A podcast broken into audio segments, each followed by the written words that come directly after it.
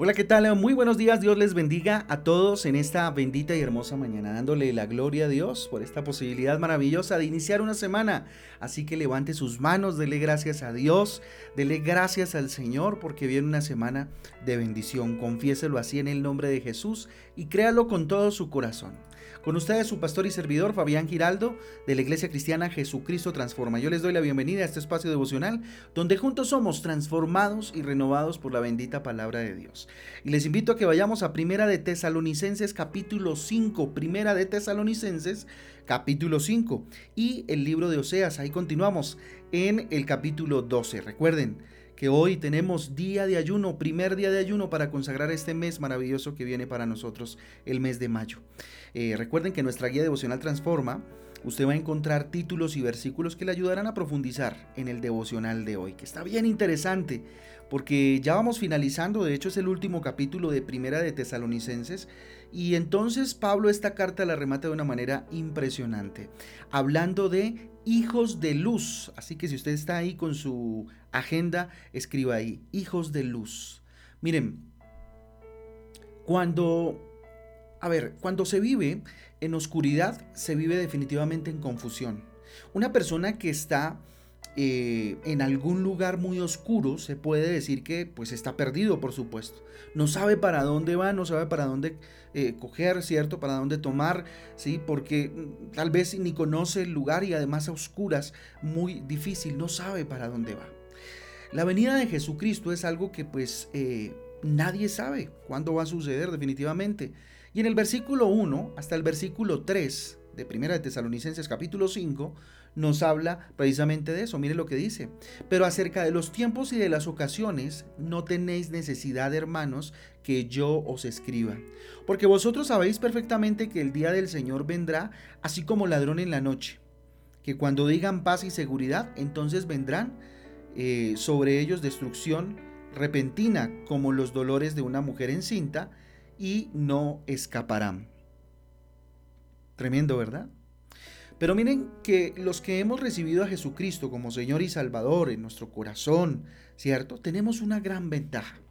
Y es que aunque seamos, eh, aunque sabemos, perdón, eh, cuándo vendrá Cristo, eh, no sabemos, perdón, en es que aunque, aunque no sabemos, ¿cierto? ¿Cuándo, cuándo vendrá Cristo, siempre estamos o estaremos preparados, o ese es el llamado que nos hace Dios, ¿sí? En el versículo 4 dice, mas vosotros hermanos, no estáis en tinieblas para que aquel día os sorprenda como ladrón. ¿sí? No estamos en tinieblas de alguna manera. Dios nos ha permitido eh, estar siempre preparados, o nos ha llamado más bien a estar siempre preparados. Miren, un cristiano no solo es aquel que se acostumbró tal vez a congregarse eh, en algún lugar, en, en alguna iglesia, ¿cierto? En la espera de recibir un milagro. No, no, no, no. Un cristiano tiene que ser alguien que siempre, pues está listo, ¿sí? y está preparado para cualquier tipo de circunstancia que, se presente, ¿sí? Y, más cuando eh, hablamos de la, futura venida de Jesucristo. Mire, un cristiano es hijo de luz, por lo tanto también es luz. Versículo 5, vamos a ver qué dice. Porque todos vosotros sois hijos de luz e, e, e, hijos del día, no somos de la noche ni de las tinieblas. Este es el versículo 5 y nos habla precisamente de eso. ¿sí? Nos da, eh, digamos que un título bien especial y es que somos hijos de luz. Un hijo de luz, pues siempre eh, está listo para luchar ¿cierto? Por sus ideales, por los anhelos, por las metas, por el propósito de Dios. Está siempre listo y preparado para lo que pueda venir porque estamos expectantes, ¿cierto? De lo que ha de suceder con Cristo Jesús y en el reino de los cielos. Miren lo que dice el versículo 6. Por tanto, no durmamos como los demás, sino velemos y seamos sobrios. A mí estas dos palabras me parecen interesantísimas porque nos lleva a estar despiertos. Velar es estar despiertos, siempre con los ojos abiertos, ¿cierto? Y estar sobrios es no estar borrachos, distraídos, embelecidos, si se quiere, con las situaciones del mundo, sino estar sobrios, ¿sí? Una persona que pues no conoce de Cristo, es una persona que vive tal vez en desorden, en oscuridad, que no sabe, ¿cierto?, qué quiere de su vida, ¿sí? Por eso vive pues en oscuridad y de acuerdo a los rudimentos del mundo, puede que viva muy bien, ¿cierto? Con todo respeto, pero alguien que no tenga Cristo no tiene una esperanza, no tiene un norte, ¿cierto? Eh, verdadero. Versículo 7 dice, pues los que duermen, de noche duermen y los que se embriagan, de noche se embriagan, ¿sí? Hablando de aquellos que no velan y de aquellos que eh, pues no están sobrios, ¿sí? Miren, por lo contrario, un cristiano tiene una vida sobria o está llamado a tener una vida sobria, ¿sí?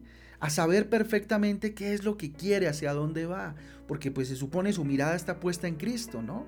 Un hijo de luz es alguien que vive por la fe y su característica definitiva es el amor, porque hace parte de ese fruto del Espíritu Santo.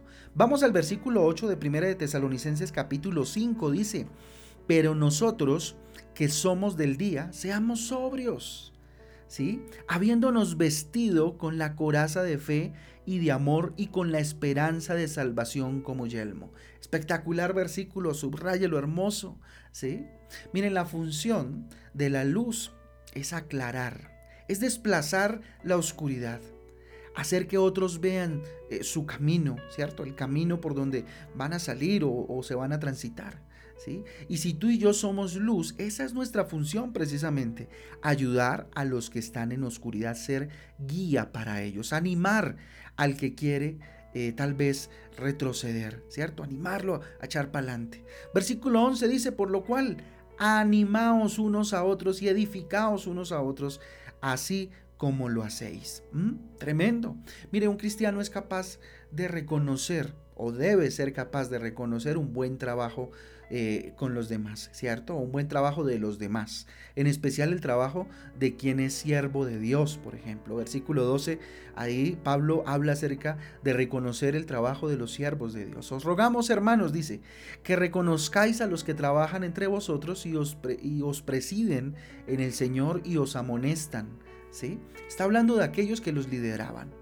Los cristianos no estamos llamados a murmurar de los demás, ¿cierto? Debemos amar y estimar a quien dedica su vida a la obra del Señor. Versículo 13 dice, y que los tengáis en mucha estima y amor por causa de su obra. Tened paz entre vosotros. ¿Mm? Tremendo. Miren, como hijos de luz debemos velar porque la armonía reine en cualquier lugar donde nos encontremos. ¿Mm? Versículo 14 dice, también os rogamos, hermanos, que amonestéis a los ociosos, que alentéis a los de poco ánimo, que sostengáis a los débiles y seáis pacientes para con todos. Creo que este mensaje es muy claro y nos llama definitivamente a tener unas conductas diferentes a las que tal vez hemos tenido. ¿Sí? ¿Qué características entonces de un cristiano encontramos a partir, por ejemplo, del versículo 16? ¿Qué dice el versículo 16? Dice, estad siempre gozosos. Características de un cristiano con esperanza en su corazón. ¿Cuáles? ¿Cierto? Es alguien que siempre está gozoso a pesar de la adversidad. No importa lo que esté sucediendo, trata, ¿cierto? Y trata de vivir gozoso en lo que es posible. ¿Sí? Versículo 17 dice, orad sin cesar es alguien de oración. Un cristiano, una característica de un cristiano es alguien que ora constantemente, que está orando constantemente. ¿Sí? Versículo 18 dice, dad gracias en todo, porque esta es la voluntad de Dios para con vosotros en Cristo Jesús. O sea, la característica de un cristiano es que vive agradecido con Dios. ¿sí? Además, vive en función del Espíritu Santo. ¿sí? Mire lo que dice el versículo 19, no apaguéis el Espíritu. ¿sí? Versículo 21 dice, examinarlo todo, retener lo bueno. O sea, sabe escoger lo que es bueno y desechar lo que es malo. Características entonces para que le queden bien claritas de un cristiano es alguien que siempre está gozoso, es alguien de oración, de mucha oración, vive agradecido con Dios, vive en función del Espíritu Santo y sabe escoger eh, lo que es bueno y desechar definitivamente lo que es malo. ¿sí? Si eres ese cristiano debe ser... Eh, hijo de luz definitivamente. O ese es el llamado a ser hijos de luz. Si tu vida no sirve para alumbrar el camino de los demás, pues necesariamente en esta semana debemos examinar nuestra vida muy seriamente, nuestra vida como cristianos. ¿sí? Y deberíamos preguntarnos, ¿soy cristiano de verdad? ¿Recibí a Cristo en mi corazón? ¿O solo estoy asistiendo a una iglesia y soy un religioso más en medio de este mundo lleno de místicos y religiosos? ¿sí? Así que vamos a orar de acuerdo a este maravilloso eh, reflexión, a este maravilloso mensaje que nos deja Primera de Tesalonicenses capítulo 5. Bendito Dios, tu palabra es maravillosa. Bendito Rey, qué bueno Señor es encontrarnos con tu palabra Dios, sacudir, bendito Dios, nuestras vidas para sacar de nosotros todo aquello que estorbe, bendito Padre, a, a que seamos luz, papito Dios. Dígale, aquí estoy Señor. Tú me llamas hijo de luz, pues Señor, ayúdame a ser luz para otros. Bendito Padre, aquí estoy. Aquí está tu hijo, Señor, dígale. Aquí estoy, Rey eterno. Muero por ser ese hijo de luz, Señor. Eh, dígale, Señor, anhelo ser para otros, bendito Dios, luz. ¿sí? Dígale, Señor, aquí estoy, papá. Aquí estoy, mi Rey eterno. Que mi función, bendito Dios, hoy la he entendido. Señor, tú me has llamado a que mi vida, Señor, que a través de mi vida, Señor, tú seas luz y se desplace la oscuridad, bendito Padre. Yo hoy levanto mis manos al cielo, dígale Señor, te recibo como mi Señor y Salvador. Si es que aún no te he recibido, perdóname Señor, me arrepiento de mis pecados y te pido que entres a mi corazón.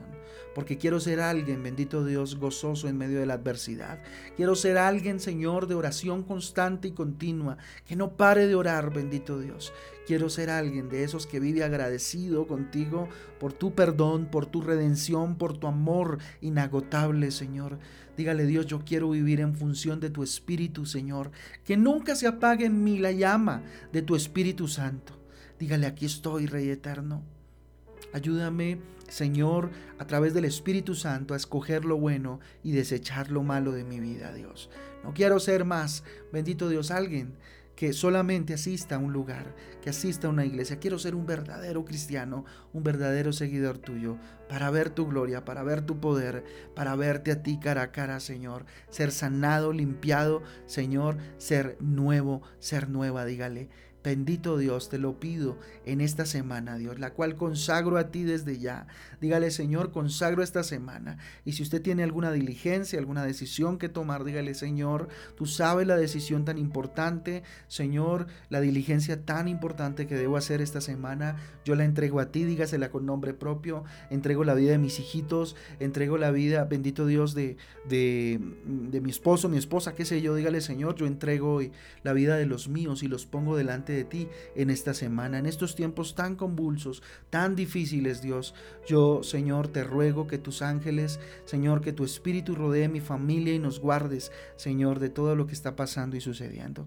Dígale, hoy levanto mis manos a ti, Señor, consagro este día de ayuno, este primer día de ayuno lo damos por abierto en el nombre de Jesús y confesamos tu presencia y tu amor en medio de nosotros, Papito Santo, porque eres fiel, porque eres grande, porque eres digno, Señor Jesús.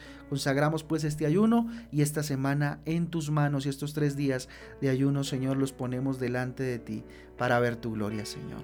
Bendito eres, Señor, que la bendición del Padre, del Hijo y del Espíritu Santo sea sobre nuestras vidas en este día, el cual lo entregamos y consagramos a ti. En el nombre de Jesús. Amén y amén. Amén y amén, familia del Devocional Transforma. Un abrazo para todos. Feliz inicio de semana y feliz inicio de estos tres días de ayuno para consagrar este mes maravilloso y ver la gloria, la gloria de Dios definitivamente. Así que los espero hoy a las 6 de la tarde en Facebook Live. Ahí nos vamos a ver en nuestra página de IC Transforma eh, para cerrar el primer día de ayuno y bueno, orar por el segundo día. Un abrazo para todos, Dios me los guarde y me los bendiga en este día maravilloso en el nombre de Jesús. Chao, chao.